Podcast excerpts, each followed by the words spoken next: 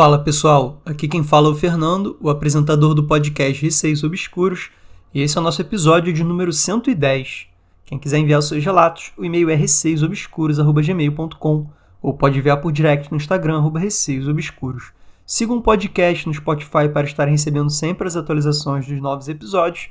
Inclusive, classifiquem o podcast no Spotify como 5 estrelas, isso ajuda muito. E quem quiser entrar no grupo do Telegram, é só digitar na busca Receios Obscuros. Começando o episódio. História 1. Palo Santo, enviado pela Bruna por e-mail. Olá, meu nome é Bruna e quero compartilhar uma coisa que aconteceu comigo há um tempo atrás. No começo do ano, para ser mais exata. Eu comecei a ouvir o podcast recentemente e adorei ouvir os relatos. Logo me lembrei do que me ocorreu. Eu moro em Junqueirópolis, interior de São Paulo, em uma chácara dentro da cidade. E apesar de ser uma área meio rural, que geralmente são lugares onde acontecem muitos eventos, nunca havia me ocorrido nada, até um certo dia. Alguns anos atrás, eu e minha família frequentamos a casa de uma prima que vendia churrasco no espeto. Então, íamos comer lá com uma certa frequência. Essa casa era a terceira em relação à esquina da rua. Um dia, eu sonhei que estávamos sentados em uma mesa na calçada, e quando eu olhava para a esquina, tinha a silhueta de um homem que ficava completamente parado nos observando. Naquela noite, eu acordei com uma sensação muito forte de estar sendo observada. Mas enfim, vida que segue.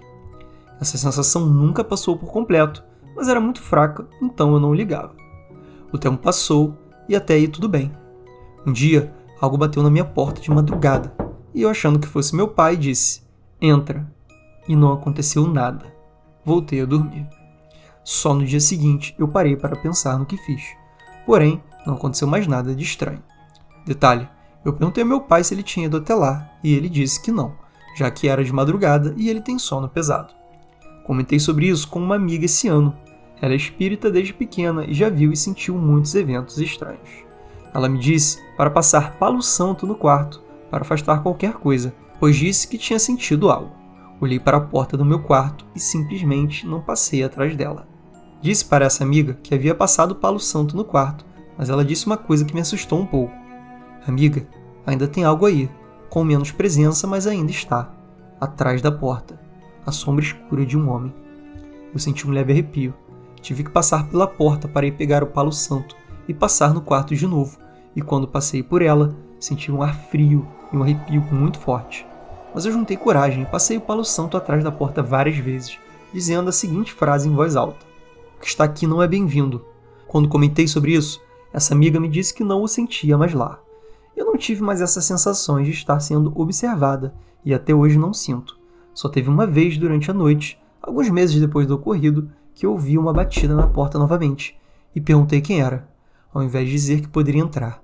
Depois disso, até agora, não ocorreu mais nada. Desculpe o longo relato. Obrigada pela oportunidade de compartilhá-lo. Muito sucesso ao canal. Obrigada. Bruna, muito obrigado pelo seu relato com certeza o que você fez foi um pouco imprudente, né? Porque você estava ali meio com sono, achando que de repente era o seu pai, e aí quando você ouviu a batida na porta, você falou entra. A partir do momento que você fala entra para um espírito, né, ele realmente entra no seu quarto aí e acaba ficando, né? Sua amiga que é sensitiva conseguiu sentir ali a presença daquilo e te ajudou aí de uma forma, né, para você expulsar aquilo dali. E o pior, ela sentiu que atrás da porta, né, tinha alguma coisa ainda, que foi exatamente o lugar onde você não passou o palo santo. Então, de certo modo, era uma coisa ali que estava realmente presente e que a partir do momento que você foi passando ali no quarto, né, o Palo Santo, ela foi se escondendo e ficou exatamente no lugar onde você não passou. Ela se escondeu naquele último pedacinho do seu quarto ali onde você não tinha passado. A tua amiga sentiu isso e você também, né? Você também sentiu um arrepio ali, mas acabou conseguindo expulsar tal coisa aí, tal entidade do seu quarto. E ainda bem. O espírito ainda tentou entrar outra vez, né? Mas pelo visto você foi mais precavida aí e perguntou quem era antes de falar para entrar. E agora vamos para a história de número 2, o Pererê da Madrugada, enviado pela Clara por e-mail.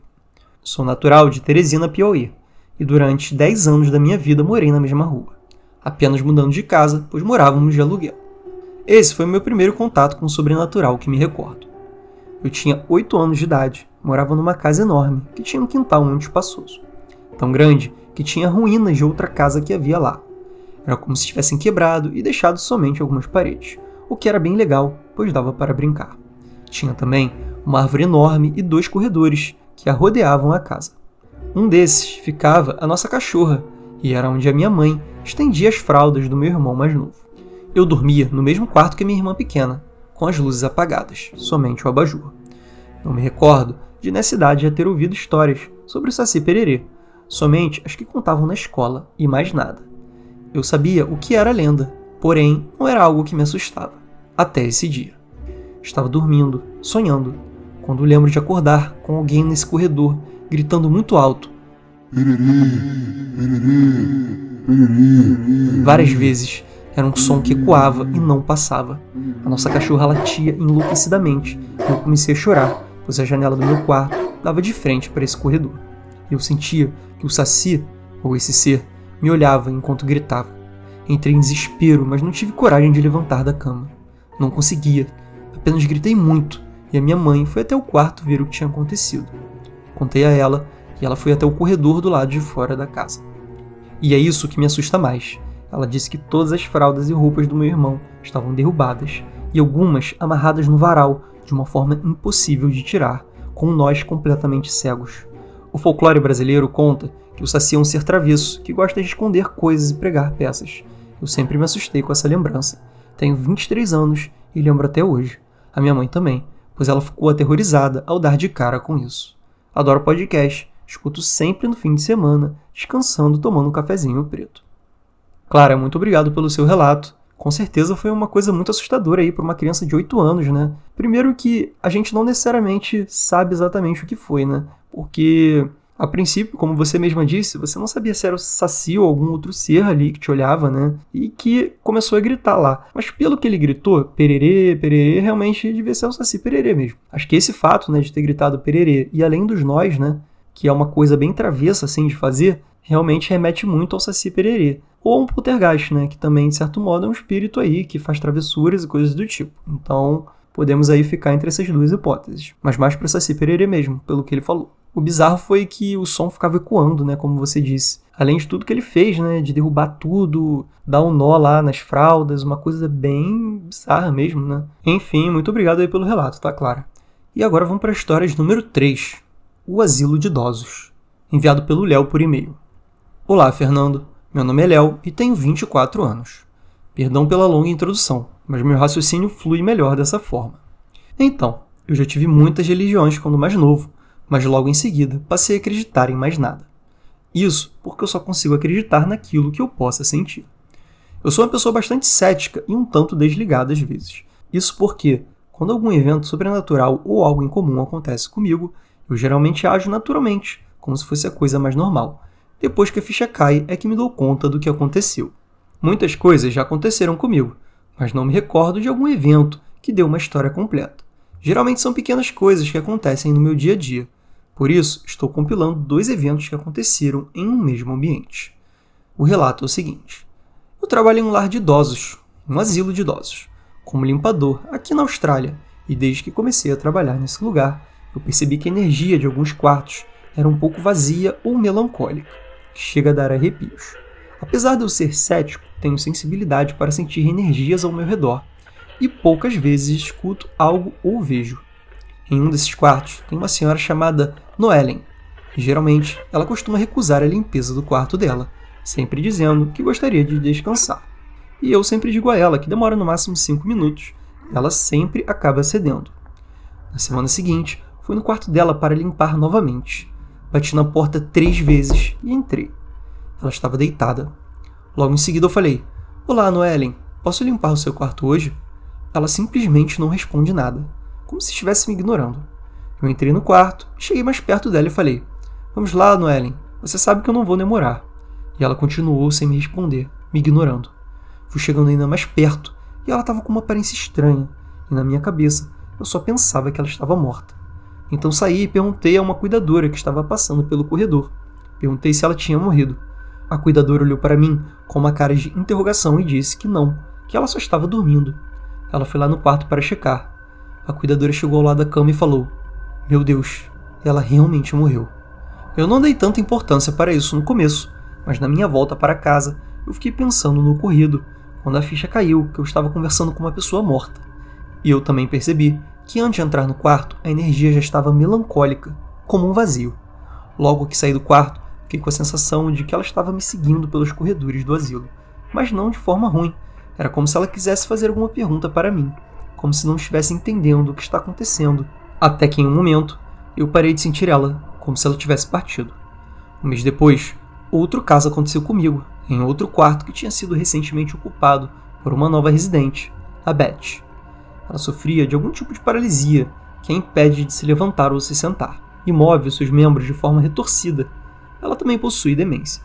Um dia, eu estava passando no corredor e olhei para o quarto dela, pela visão periférica, e vi algo escuro, de pé, ao lado da cama dela, e com o tronco inclinado, como se estivesse observando ela dormir. Isso foi uma fração de segundo. Eu nem liguei, simplesmente passei direto, mas fiquei me perguntando se realmente foi algo, ou só coisa da minha cabeça. Então voltei lá no quarto e, obviamente, não vi mais nada lá. Eu confesso que eu odeio quando isso acontece, então decidi enfrentar seja o que for que estivesse lá. As luzes estavam apagadas e as cortinas fechadas, mas a porta do quarto dela vive sempre aberta. Então, apesar de estar escuro, ainda dava para enxergar tudo. Eu fiquei tentando ver o ser que eu tinha visto, mas eu não via nada. Com certeza senti uma presença no local. E não era apenas uma energia melancólica, como costuma ser nos outros quartos. Era algo intimidador. Então eu falei: Quem tá aqui? O que você quer? Obviamente, eu falei isso baixinho para Beth não acordar. Eu senti a energia do ambiente aumentando. Então, a Beth começou a tremer como se estivesse convulsionando, e ela fazia uma expressão de estar sentindo dor. Eu fiquei surpreso com aquilo, e na mesma hora falei para isso parar, e me afastei do quarto. Logo em seguida, a Beth parou de tremer e voltou a dormir. Seja lá o que for isso, até hoje continua com ela, e eu tenho a sensação de que isso está se nutrindo dela, mas não creio que tenha sido o motivo dela ter esses problemas. Obrigado por ler os meus relatos. Tenho muitos outros relatos para contar, mas deixarei para outros e-mails. Tô maratonando seu podcast. Sucesso! Léo, um grande abraço para você. Muito obrigado por esses dois relatos que você enviou aí, né? Foram dois em um. E começando pelo primeiro relato, que você fala dessa senhora chamada Noellen. Eu acredito que realmente você tenha sentido ali a presença dela após a morte dela, né? E ela ficou ali te seguindo, tentando te questionar o que, que, tinha acontecido, porque nem ela mesma tinha percebido que tinha morrido. E isso durou pouco tempo, né? Porque a partir do momento que ela percebeu que ela morreu, ela simplesmente fez aí uma passagem, foi pro outro lado, né? E aí você viu ali, você até falou que sentiu que como se ela tivesse partido mesmo pro além, vamos colocar assim, né? Já essa questão aí da outra residente, né, a Beth, isso foi bem sinistro, hein? Porque você de fato viu ali que tinha uma entidade. E não era a Beth, né? Na verdade era uma outra entidade. Porque a Beth está viva, então era alguma outra coisa. E aquilo, de certo modo, parece sugar a energia dela, né? De certo modo, ficar ali em cima, olhando e. Enfim, você não sabe exatamente o que, né? Mas você sente ali que aquilo fica em cima dela. Essa coisa de ver uma sombra preta assim do lado da pessoa é bem bizarro, né? E você foi corajoso, né? De encarar aquilo, de mandar aquilo embora apesar de que não foi. Pelo que eu entendi ali, a coisa continua ali perto da Beth, né? Você ainda diz que sente essa energia aí, né? Que é algo não mais melancólico, como você sente normalmente. É algo intimidador. Então, alguma coisa realmente ali, um espírito talvez obsessor, alguma coisa que queira se aproveitar ali de uma pessoa talvez mais vulnerável na situação em que ela se encontra. História de número 4. Lugar impossível. Essa pessoa ela preferiu não se identificar. Oi, queria mandar um relato para o podcast. Gosto muito do podcast, estou maratonando tudo, tá muito bom. Ouvir todos esses relatos me fez lembrar de um que eu tinha esquecido. Foi algo rápido e me deixou mais confusa do que assustada. Estou mandando a história, mas não encontrei um nome bom para ela, então fica a seu critério. Aconteceu quando eu tinha 8 anos. Eu morava numa casa alugada que ficava no fundo da casa do dono das propriedades, com os meus pais e irmão mais novo. Do quintal da minha casa dava para ver o telhado da casa do vizinho além do das outras casas mais altas que haviam ao redor. Era um fim de semana, bem ensolarado, e eu estava brincando de super-herói do lado de fora com meu irmão, enquanto os meus pais arrumavam a casa. Então, não me lembro bem o porquê, mas eu e meu irmão levantamos a cabeça para olhar para o céu em volta, provavelmente para fingir que estávamos voando ou algo assim. Assim que levantei a cabeça para o telhado do vizinho da frente, eu vi um homem parado lá em cima. Era alguém alto e musculoso, Sei que não era meu vizinho, já que ele era baixo e gordinho, segurando com as duas mãos o que me pareceu ser uma metralhadora ou arma bem grande. Eles estavam nos olhando e mexeu com a cabeça nos cumprimentando. Eu estava paralisada. Olhei para o meu irmão e perguntei se ele estava vendo aquilo também. Estava. Também estava paralisado, sem saber o que fazer. Agora, depois de tantos relatos do podcast, imagino que tenha sido um Shadow People, pois esse homem era completamente escuro, como se fosse uma sombra. Não conseguia ver roupas nem nada do tipo nele, o que deveria ser possível, pois a casa não estava longe o suficiente para não ser visível. Esse homem, agora que eu estou escrevendo, me lembra a silhueta do The Rock, grande, alto e careca. Eu não conseguia ver o rosto nem olhos, era só uma mancha preta no céu. Ele também estava em pé, em um lugar impossível, onde haviam telhas. Estava parado numa pose igual militar, com a arma perto do peito e a ponta levantada, os pés afastados, olhando para a gente, de cima para baixo. Eu fiquei olhando aquele homem por uns dois minutos, sem entender direito aquilo. Então, como ele estava segurando uma arma, eu decidi avisar a minha mãe, porque podia ser uma pessoa perigosa, um assaltante. Corremos para dentro, nós dois afirmando que havia um homem no telhado do vizinho. Minha mãe, coitada, veio correndo desesperadamente para o quintal, junto com meu pai, que tinha pego o telefone para ligar para a polícia. E pasme, não tinha nada lá. O homem tinha desaparecido sem deixar rastros. O que sobrou foi meu irmão e eu, tentando explicar aquilo que tínhamos visto, sem nem entender o que era. Meus pais ficaram preocupados, mais pelo fato do homem estar segurando uma arma de fogo do que qualquer outra coisa, mas não tinham muito o que fazer, já que eles não tinham visto e o homem não estava ali. E poderia muito bem ser uma brincadeira nossa. Depois disso, não quisemos mais brincar do lado de fora nesse dia. Fosse o que fosse, tínhamos medo de que iria voltar e nos machucar, porque tínhamos ido contar. Nada mais aconteceu nesse dia. É isso, espero que goste e seja proveitoso para o podcast. Desculpa qualquer erro.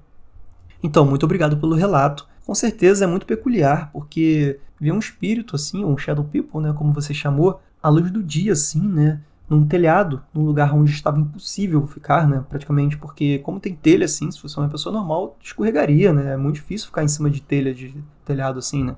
Até dependendo da forma como é a telha. Então assim, já isso já é bem estranho.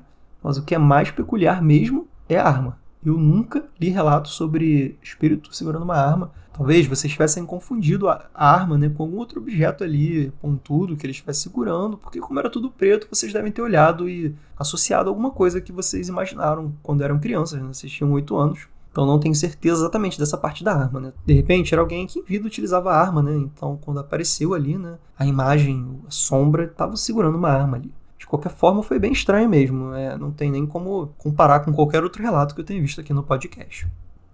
E prosseguindo aqui para a história número 5, foi enviado pela mesma pessoa que enviou a história número 4. Ela prefere não se identificar, tá? Mas ela enviou um relato aqui que era do Halloween, na verdade. Ela mandou para ser enviado para o Halloween. Ou seja, é sobre o terror da vida real.